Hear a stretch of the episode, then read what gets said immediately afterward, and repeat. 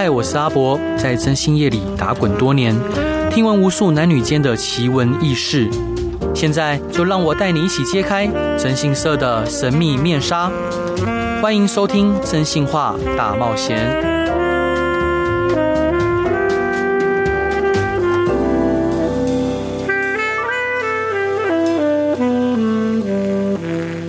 各位亲爱的听众朋友，大家晚安，欢迎回到飞碟电台，收听由我真信社阿仔所主持的《真性化大冒险》。每周一到周五晚上十一点到十二点，用声音、用故事、用音乐陪伴你。哇哦，今天我记得孔子说“未知生，焉知死”。但是在我的想法里面呢，我觉得如果我们不知道我们死后要何去何从，然后如果如何我们的终点是哪里，那我们要如何的活着呢？那今天邀请到的是一位我非常好的一位好兄弟，他是一位资深的礼仪规划师，吴老板，你好，Hello，各位听众朋友，大家好，非常有中气。所以兄弟，当初你为什么会加入这个行业啊？其实我觉得一个工作啊，都是有它的一个因缘跟巧合啦。因为我当初其实是抱着试试看的一个。那种心态去加入这个行业，对，那也没想过在这个行业能够做多久。嗯哼，那我觉得冥冥之中，或许就如同像我之前去教会的时候，听牧师讲过一句话，对，他说：“今天你要做什么工作呢？如果说这个工作是上帝应允你的，对，哦，那即便在别人看来他再怎么样的困难，你都可以做得非常的好。但是如果这工作不是上帝应允的，即便这工作人家看来再怎么样轻松，你都会受到很多的艰难跟挑战跟险阻。对，哦，所以。其实我觉得一个工作，其实真的就是有这样的一个缘分跟机缘之下，我觉得哎，也慢慢的也很喜欢这样的一个帮人家服务的工作，所以就越做就觉得越有热情，然后越做就觉得越开心，这样子。太好了，那伙伴，您当初是怎么样接触到这个行业？当初其实我在踏入这个行业之前，我是开游泳池的。哇哦！我是一个训练教练的一个老板，然后呃训练很多教练，然后去教小朋友游泳这样子，然后有带游泳队。那那时候因应少子化的关系，嗯，那有一天就跟太太讲说，那现在学生越来越少了，我们是不是应该？要转换一下跑道，对哦。那那时候太太就说了一句话，说：“那你有听过所谓的生前契约吗？”嗯嗯嗯。我那时候就说：“哎、欸，没有听过。”哎，于是我就上网去 Google 了一下。嗯。那第一个跳出来就是龙岩这个大品牌的公司。对。那我就试着哎试试看，然后就丢着一个履历去这样子。嗯哼。然后后来就去面试，然后就从基层的业务开始做。那后来做着做着，我就觉得其实希望能够服务更广泛的客群，这样子，所以才。在龙岩这样子学好，然后后来出来外面再自己再去学习，然后成立一个礼仪公司这样子。那伙伴，我想冒昧请教一下，就是当一个人可能他的家人离世了，那他要如何去选择一家好的礼仪公司？因为我们都知道，呃，因为坊间有一些什么传闻啊，说会呃抢尸体啊，或者是可能呃后面跟你加价，或者是可能讲的跟当初约定的实际上跟实际上做的又不不一样。那很多朋友就想说，他可能没有认识礼仪师，那他该如何选择呢？其实哈，这个这个现象应该算是在我从业早期的时候比较。常常会有这样的一个现象，对。但是随着现在哈消费意识的保障的观念抬头之后，其实现在这个状况其实说真的是越来越少，因为现在内政部有积极的去管理所谓的殡葬业。嗯。那你现在要在殡葬业开立一间公司，你都必须要有取得内政部的礼仪师的证照。对。哦，那这样子的一个证照控管之下，其实这样的状况其实已经越来越少了。对。那殡葬业其实说穿了跟一个行业有点像哦，就是我们讲的装潢。装潢业，对。对。对，因为你今天装潢的时候呢，就很像你一间房子给人家估价，人家一进去看，你会发现，哎，估三十万的也有，说可以全部弄到好，是估五十万的也有，估一百万的也有。对，其实这个概念就跟我们现在的殡葬服务业其实很像。嗯，你今天第一时间家属哈，在这种情情形很慌乱的情况之下，很有可能就是一开始就是听哦，哪一个价钱低，那我就。去给哪一家来做服务？对，那往往服务的时候，你就会发现，哎，这个不是我想要的。是，好，这个我想要做更好、更多的时候，于是就会开始有了更添的费用出来。嗯，哦，就像我们装潢，一开始三十万，他跟你说三十万就只有这样子的内容，这样的材质。对，那工班是这样的等级。嗯，那你可能没办法接受，那没有办法接受的时候，于是就开始按照你的需求预算又去调整、调整、调整。对，那会有这种现象，其实是因为。我们一张的殡葬服务的一张契约书里面呢，嗯，其实白纸黑字，对。每一个人都白纸黑字，嗯，但是你看不出来它里面用的物料是什么物料。对啊，对啊。哦，就像棺木有很多等级，骨灰罐也有很多等级。对。那我都跟你讲说，我都包含了，但是是含到什么样的东西内容，消费者不一定能够清楚的去明白跟了解。对。哦，所以这个时候很多人就会怎么样？找介绍的。找介绍的。对，要不然就是找有品牌的。对对，那基本上就会往这两个。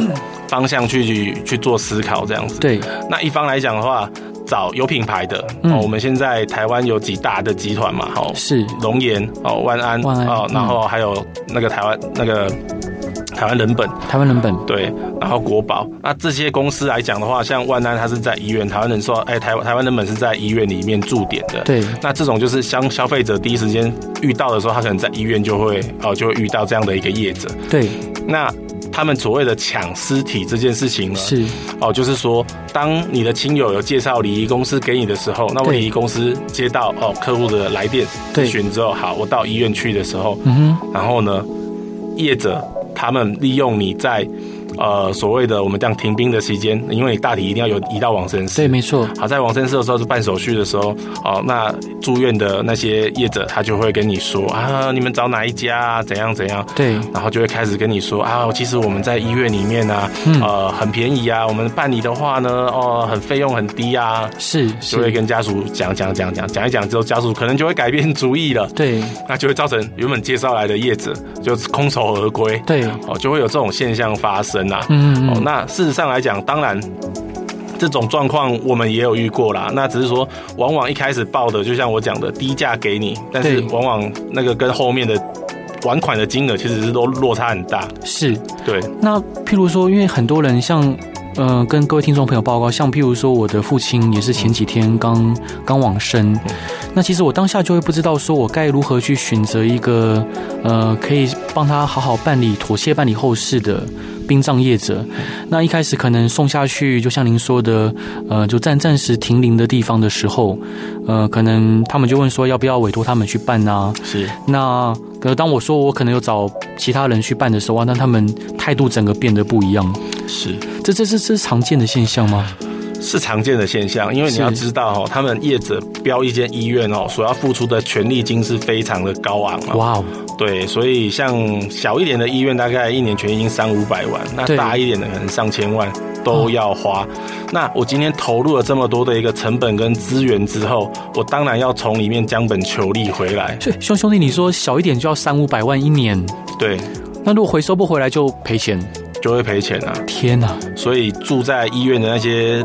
你也知道他们的辛辛苦啦，我们讲的同业，对，我们也知道他的辛苦跟压力。是，那只是说现在因为生前契约盛行的关系啊，嗯，所以很多家属其实我们都会教家属啊，如果说呃朋友介绍我们去接的时候，我们就跟他讲，你到医院去，你就跟他讲说啊，我已经有购买生前契约了。对对，这样子医院其实听了，他就比较不会再跟你讲太多一些有的没有的，他就会觉得啊，你都规划好了。但是反之，如果你没有，那当然他得要把把握机会，嗯，要去做一些。一些捧墨推销这样子，对，看有没有机会让自己的业绩能够往上来达到老板的期待，因为老板是有规定啦，你一个月你这边就是要接到几件，嗯，哦，才可以。达到一个损益平衡嘛，是，所以他们一定有他们的压力。那当业绩没有达标的时候，相对的那个心情就不好，脸就会臭。那有达标的时候哦，就没问题，服务都很好，很亲切，就会有这种现象发生，是这样。那兄弟，我想冒昧请教啊，就是刚提到说买生前契约，像其实我看到呃我的父亲离开了，我就想说我也想要买生前契约。那买生前契约有涵括哪些项目呢？以及要注意些什么？其实这样子说，生前契约呢，它的利益其实是非常良善哦。嗯，那生前契约是目前来讲哦，推行的最好的、市占率最高的，也就是龙岩人本。对，那龙岩来讲，它的生前契约市占率来讲，大概是大概百分之七十以上。对，那生前契约其实简单来讲，它就是一个。他把一个人殡葬大概会用到的东西，基本上会用到的东西，他都把它写在契约里面。对，就是好百分之八九十一定会用到，他都把你概括在里面的。嗯嗯那并不是说这个生前契约买了之后，后续都不用再花额外的费用。对，而是说哦，这只是一个基本的一个套餐。对，那我买了这个基本套餐之后呢，我后面的子孙可以依照嗯哦生前契约里面的一些东西，我可以进行升等。是例如说法事的升等，法事家里面的信仰。嗯嗯哦，嗯我把我把一般的出家居士升等成出家的法师。对，哦，居士变成法师这样子，然后做一些额外的费用，然后把契约里面的骨灰罐、黑花岗，我把它升等到我喜欢的玉石之类的，嗯嗯再额外的花费用。市场的部分，我可以哦，他给我提供的基本款的选择，我可以花一些费用，嗯再把它升等成我想要的市场跟内容布置这样子。是，所以它是基本的一个套装组而已。对，对，那所以这部分就是最基本的概念是这样啦。那买下来之后，至至少你可以担心，你可以不用担心，是因为龙岩它是市占率最高的公司。对，那龙岩的部分，它其实财务是最稳健的。对，哦，虽然说我自己在做理，但是当客户问我要买生前契约要推哪一家，我基本上还是会推荐龙岩，因为。真的，这个公司的现金流实在是很强。如果大家有去查一下，就会发现很多人都说龙岩是被投资耽误的殡葬公司 哦。对，它的现金流去投资带来的每年的一个净收益，基本上都已经快超过这些业务员贡献的钱了。对，也就是说，他业务员都不用干，都不要卖，他这家公司也不会倒，也不会死。他光靠这些现金流孳息的部分，足以养活全公司上上下下。哇哦！所以其实像这样的公司，然后再加上他的信托，对，做的非常的完整。你每缴的每一笔钱，对，七十五趴都信托在呃账户里面，对。哦，所以其实就比较不用害怕说，像外面早期有一些传销的，嗯，他用传销的方式来卖生前契，对，没错，对，然后他那个叫做什么生活护照啦，一张四万五，然后里面呢就只有一千块钱会拿去信托，信托七百五十块钱，是，然后你买的那个东西，它叫做绑未来的价格，嗯，并不是说可以不用花钱，而是说我现在先是预约，好，假设说一套衣服二十万，我现在用这个生活护照，就是先把这个价钱 hold 住这样子，对，然后其他的金额呢，用来线上消费啊，嗯嗯，购物啊，传直销的奖金发放这样子，嗯嗯，对啊，事实上生前契约它要销售来讲的话，它的内政部规定其实是对业者来讲其实是很大的一个门槛，对，因为你钱收到，你有七十五趴要拿去信托，你剩下二十五趴，二十五趴你要干嘛呢？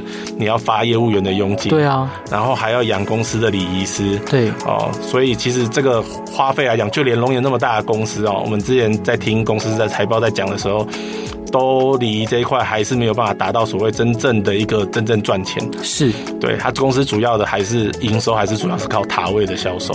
是，那下一段我们一起来聊，就是有关于灵骨塔诈骗的问题。是，因为其实兄弟，你应该有听过很多类似的案例吧？有，这个部分来讲，真的在这个业界里面，真的听到很多的受害者啦。好，那我们下一段一起来聊这个。那这一段你想分享给大家的歌是什么歌？想分享给大家的歌，我先分享周兴哲的最后一堂课，因为这首歌我觉得人生的最后告别嘛，最后一堂课，这堂课这周兴哲这首歌也呃诠释的很好，是对。好，我们一起来听吴老板分享的周兴哲最后一堂课。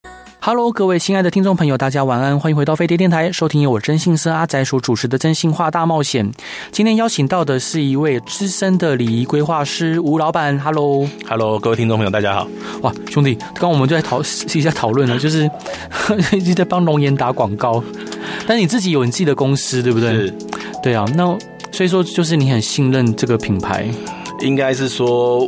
我未来有没有办法继续服务大家不一定，但是龙岩一定会在啊，是这是没办法，因为真的就是财团大嘛，对啊，钱就是多，那它就是稳健哦，对啊。那那我是我直接挑战这个说法，那会不会龙岩收的？因为我们都听说过龙岩收的确实比较贵啊，是。但是其实我这样子讲好，以我们业界来看啊，龙岩绝对不是收最贵的啊，绝对不是收最贵的。对，因为你就像我讲的，每一个东西它有分它的物料的品质。对，那如果你把龙岩它的人力成本这些算进去，其实龙岩其实也没有贵到哪里去啊，因为它要养的正职人员是比一般礼仪公司多很多。嗯嗯嗯嗯，对，然后它的行它的管理的行政支出什么，其实都会比一般公司还要大。没错，所以相对的，它的后勤的服务啦，这些。些真的衔接上面来讲，也是真的非常的棒。是对。那在这边，我想要问兄弟，你就是因为我们听过很多灵骨塔诈骗的案例，那包括我自己也承办过很多调查灵骨塔诈骗的案子哦。那但是灵骨塔诈骗，还是会有不断有民众，就是可能被呃，就是各种话术骗，然后最后投入在把自己的退休金，可能一辈子积蓄投入在灵骨塔诈骗里面。你可以分享一些案例吗？可以，可以。这个部分我大概先从他们的一个手法哈来跟大家先解析一下。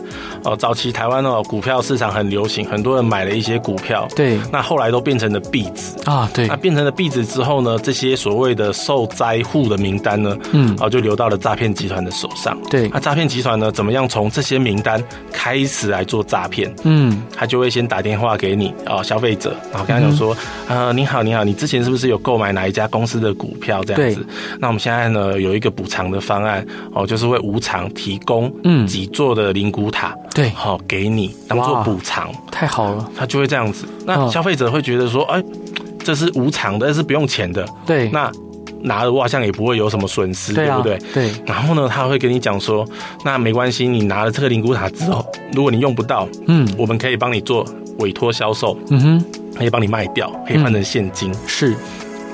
那所以消费者就会愿意说，好，那我就先先把这个灵骨塔先去取得。嗯，好，那取得了之后呢，基本上这个取得哪一家灵骨塔，这个上网大家去查一下，大概就会知道。嗯，就是那几家哈。对对，然后拿到这些权状之后呢，他很快就会跟你说，我我找到卖家了。嗯嗯嗯。那卖家这部分来讲，因为你拿到了灵骨塔呢，对，哦是属于比较旧的区域。对。那卖家他的需求呢，是属于想要比较新的区域。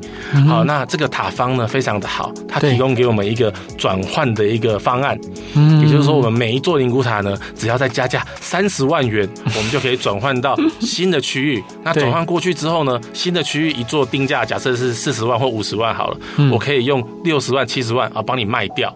哦，那你这中间的差额你就赚到了，然后成本也拿回来了，这样子。然后他们就信了，然后他们就会，消费者其实有的两种嘛，一种就是像你讲的很简单、很单纯，那。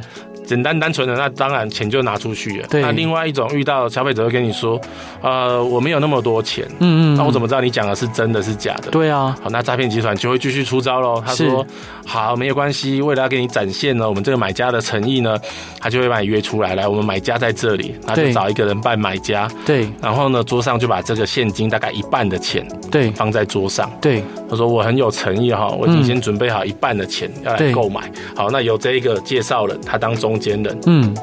你只要再拿一半的钱出来，把这个塔位完成升级之后，嗯。啊，我们就可以来办过户，是，然后这笔钱就会由这个啊中间人就会拨款给你了，对，那这个时候你就会觉得哇哦，好像真的有人要买这样子，对，然后现金都摆出来，好像不是骗人吧？是，于是乎你就会把那另外另外一半的钱就掏出来，然后跟着他们去做所谓的塔位升级，对，那塔位升等完之后呢，也过户完了，然后权状你也拿到了，对。对，然后这个时候呢，他就会跟你说，呃，卖家呢，嗯，啊，这边出了一点状况，对，他哦，不是不给你买，对，而是他希望呢，要买就要买整套，嗯，你现在呢，哦，这个已经是新区的没有错，但是他希望连骨灰罐一起买，哇，那刚刚好，这个塔方他也有卖骨灰罐，嗯嗯嗯嗯嗯，对，那他这骨灰罐呢很特别哦，不是你那种坊间找的哦，他这个是有做保固的。永久密封防水保固，呃，玉石骨灰罐一颗要卖你四十万，四十万，对，一颗卖四十万这样子。骨灰罐合理价钱是多少？骨灰罐从几千块钱到数十万都有啊，确实有数十万的，但是那个等级是相当高的啦。好，一般来讲，数十万等级已经很高了。如果是以玉石来讲的话，它的通透度啊，是它的清脆度啊，它的杂质都是非常的少。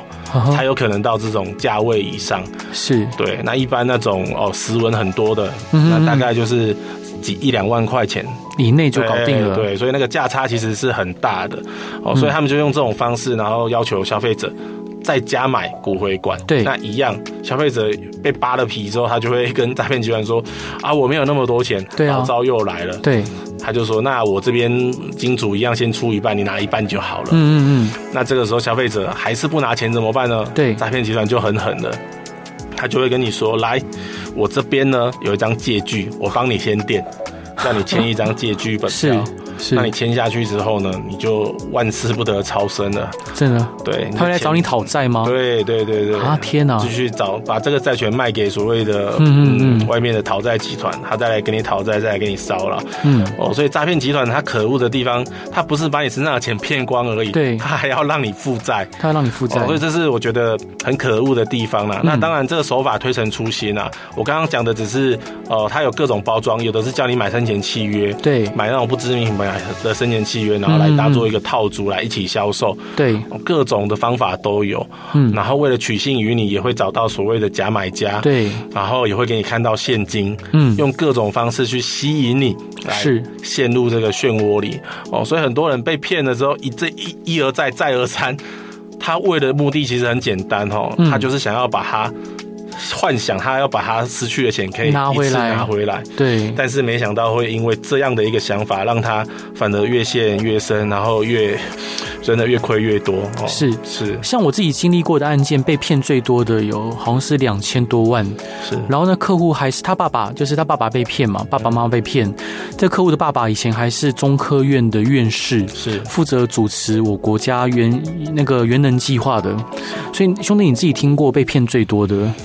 被骗最多应该是大概在一千五至两千万左右啦，那几乎是他们的所有积蓄。对，那也有的人是一间房子就卖掉，台北市的房子卖掉，然后拿去跟诈骗集团买塔位这样子。台北市的房子，对，然后走了之后，然后跟儿子说：“嗯、爸爸，这个房子原本是要留给你的，现在只剩下这些塔位留给你这样子。”那儿子拿着那些塔位来找我啊，这些怎么办？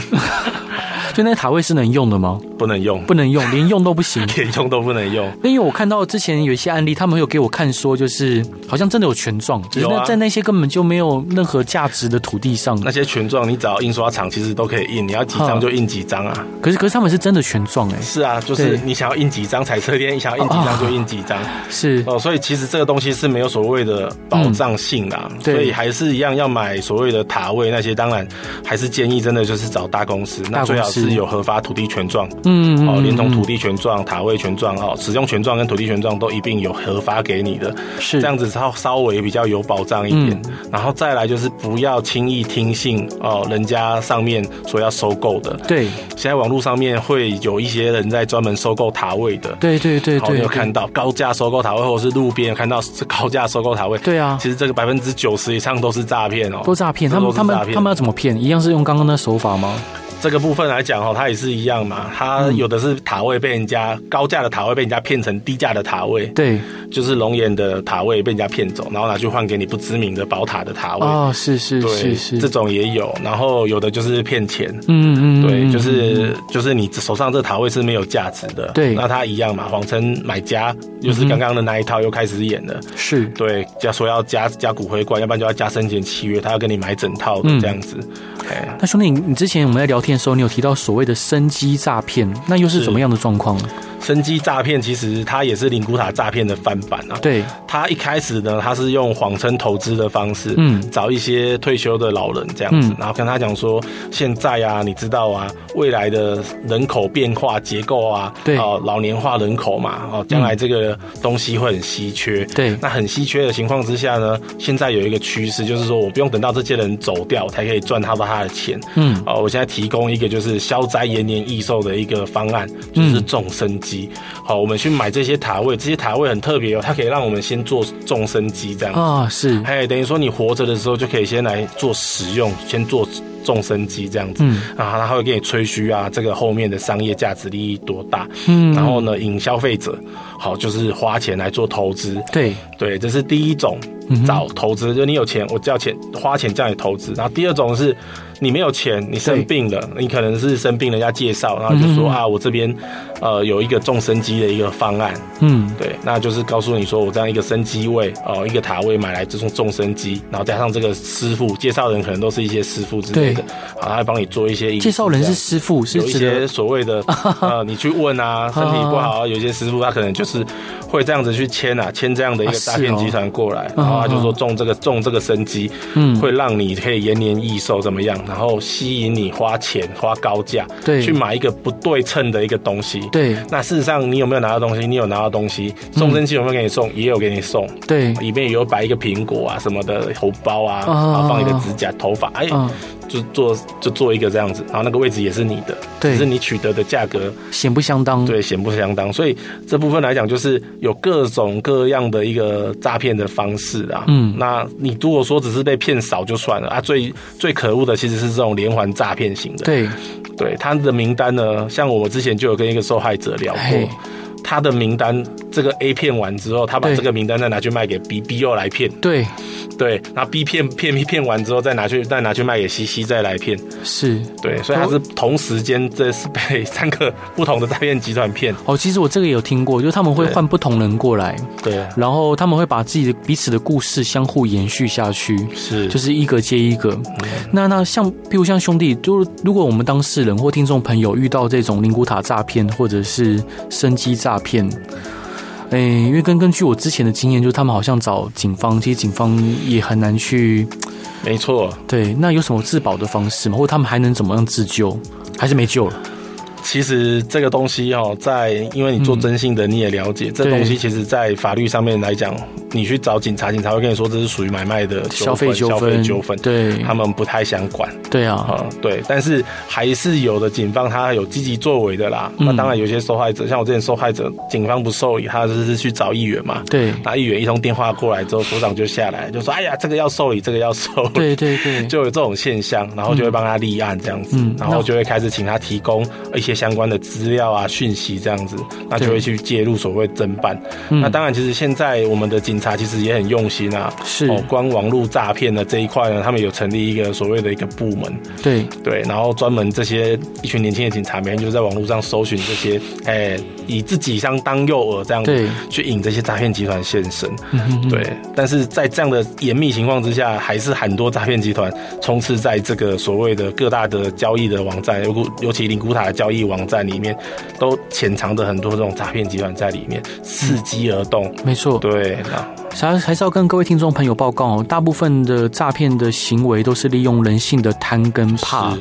那我们嗯，尽量就是不要去祈求不属于我们自己的利益，然后不要去害怕，就是一些莫名其妙来路不明的人，就是我们唯一的自保之道。兄弟，这一段想分享给大家的歌是什么歌呢？我想要分享一首我老爸最喜欢的歌《淡水暮色》。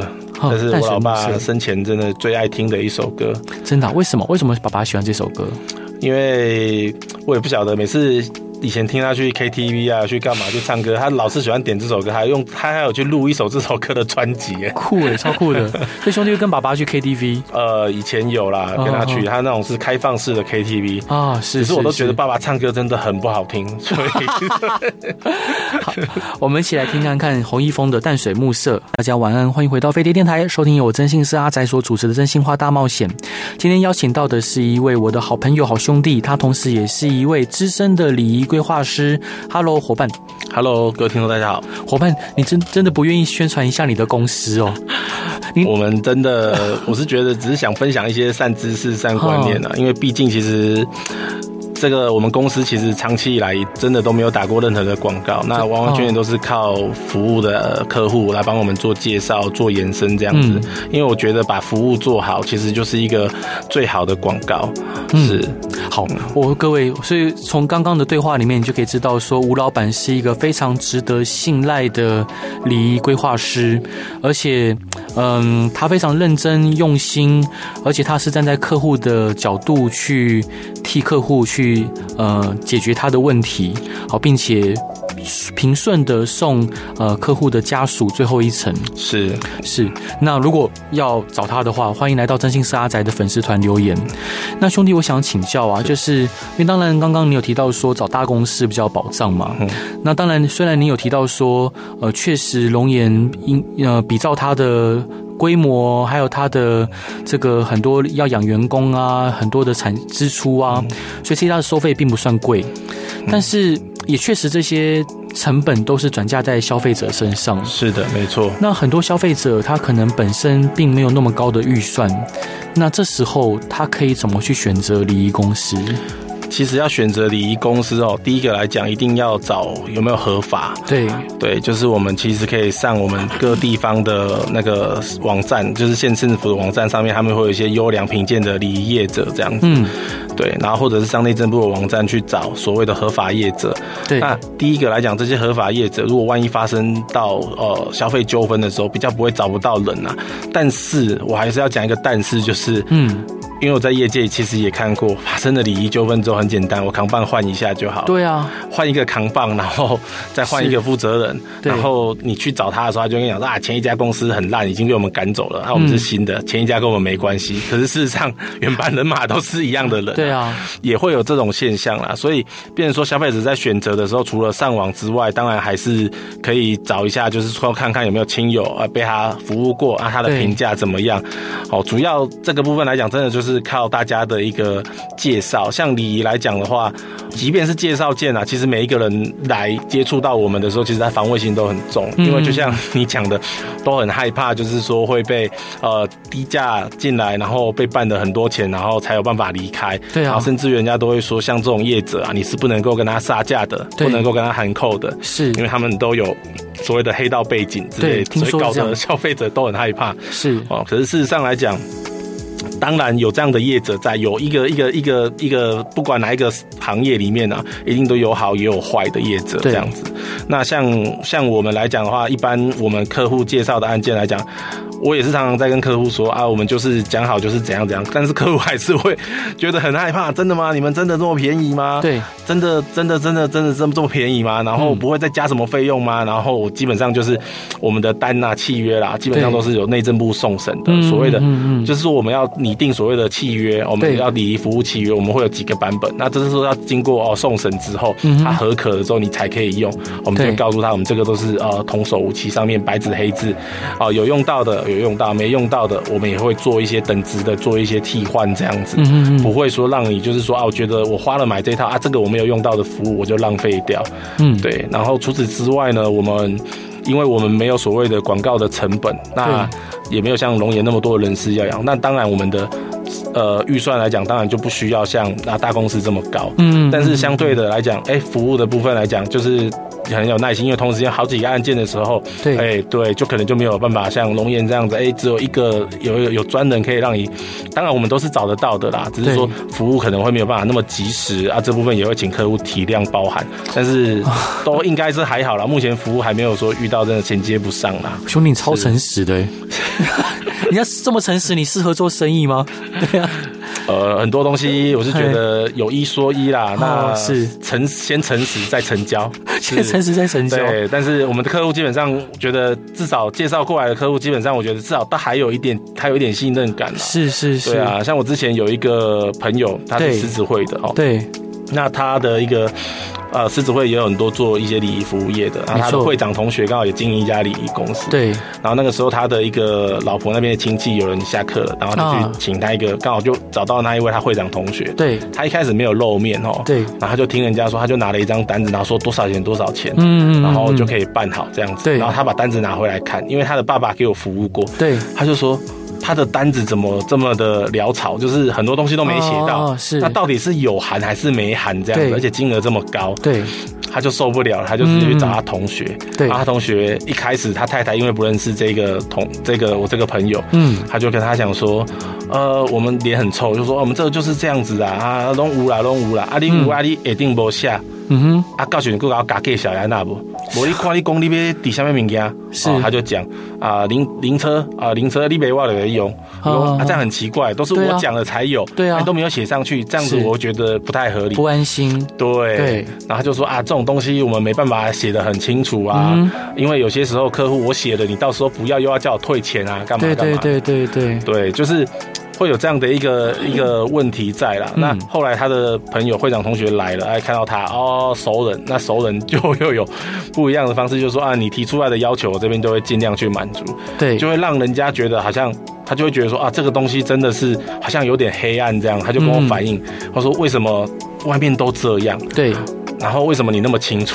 嗯嗯，对啊，什么东西都列得很清楚、很详细，这样。是是，我就说这个我也不晓得，因为我以前就是这样子接触过来，我就觉得要清清楚楚让人家知道。对。然后后来去聊了一下，就跟同业聊了一下，哎，发现他们这样子做才是常态，常态，常态。对，就是要保留一些空间，有没有？然后可以做啥意思这样子？哎是，因为你是阿伯的朋友，所以我这个原本没契约没写到的，我就 给你这样子。对，天哪！是那兄弟，我想冒昧请教啊，就是呃，当你从事这一行之后，就是因为很多人对这个行业觉得很神秘嘛，嗯，其实跟征信一样，就觉得越不了解，是不了解就会望而却步。是，那你有没有听过一些比较恶劣的案件或例子呢？恶劣的案件吗？对，恶劣的案件基本上这个。好讲嘛？觉得会不会？反正就反正大家听听就好了啊。同业有听到也不要去对号入座哦。是这个基本上就是我讲的低价，低价先接。对，那低价接的时候，再用高价的部分来讲去逼你跟天。例如呢？例如很简单哈，我跟你说这个东西叫做七万全包。七万全包。假设七万全包的单里面来讲，其实很很就是基本上很少内容，内容其实很少。对。那家属就会跟你说，我这个花衫啊，尺寸很小。嗯嗯嗯。然后他就会跟你说要加，对，要加什么加什么加什么加什么。那我觉得这个其实都还是会让家属知道啦。对，但是你知道，像真正恶劣的是什么？我觉得，嗯，真正恶劣的应该是属于所谓的乡下地方。乡下地方，那乡下地方的一些礼仪公司呢，你去找他办理的时候呢，他。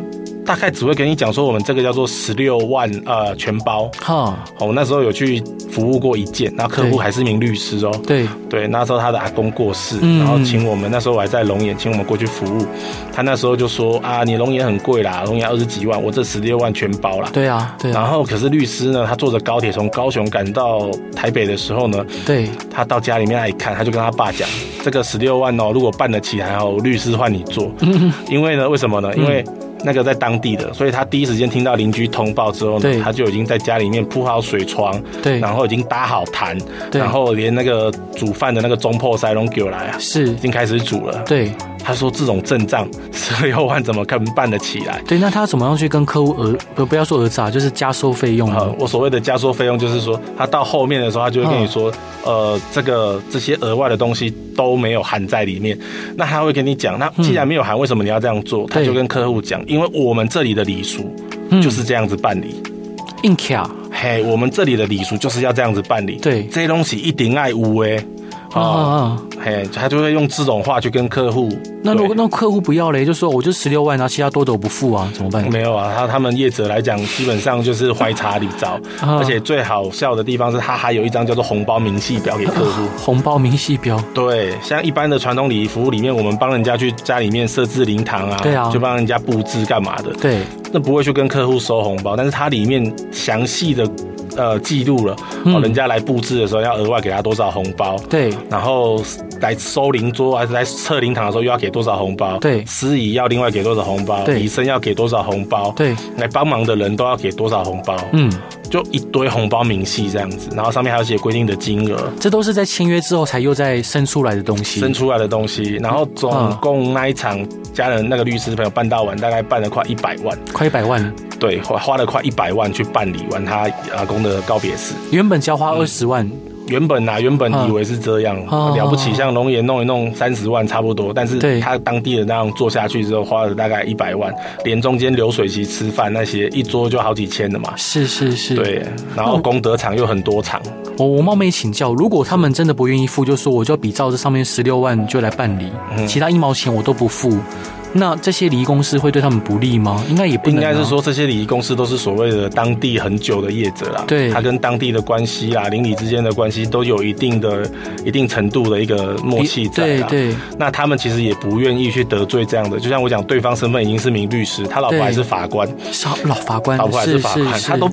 不愿意这样子，他只是当天店里结束之后就打电话叫我去，呃，他们家附近的一间饭店这样子，嗯嗯，然后他岳母也也有来参加嘛，对，他就当下来那个契约书拿出来，我生年契约我要买一买写一写，他说这种东西没有先定哦，真的遇到这种，他们真的也是没办法招架，莫可奈何，对啊，一大早就要被叫起来，然后去帮忙布置会场。是。所有的亲戚朋友是被叫去离公司叫去帮忙布置会场，去套椅套去拍椅子，他他们要他这不是离公司的工作吗？他们还要被叫去乡下地方，其实真的是这样子啊，这样子啊，对，就是业者他会来指挥你做事情。但但是我冒昧请教，因为像兄弟你刚刚提到说，呃，各县市政府有那个优良就是礼仪公司的评鉴嘛？嗯、对，我第一个问题就是这个评鉴有公信力吗？可以买吗？这个评鉴哦，基本上没办法买啊。对，那它有公信力吗？我觉得一定，它有一定的公信力啦。那第二个就是。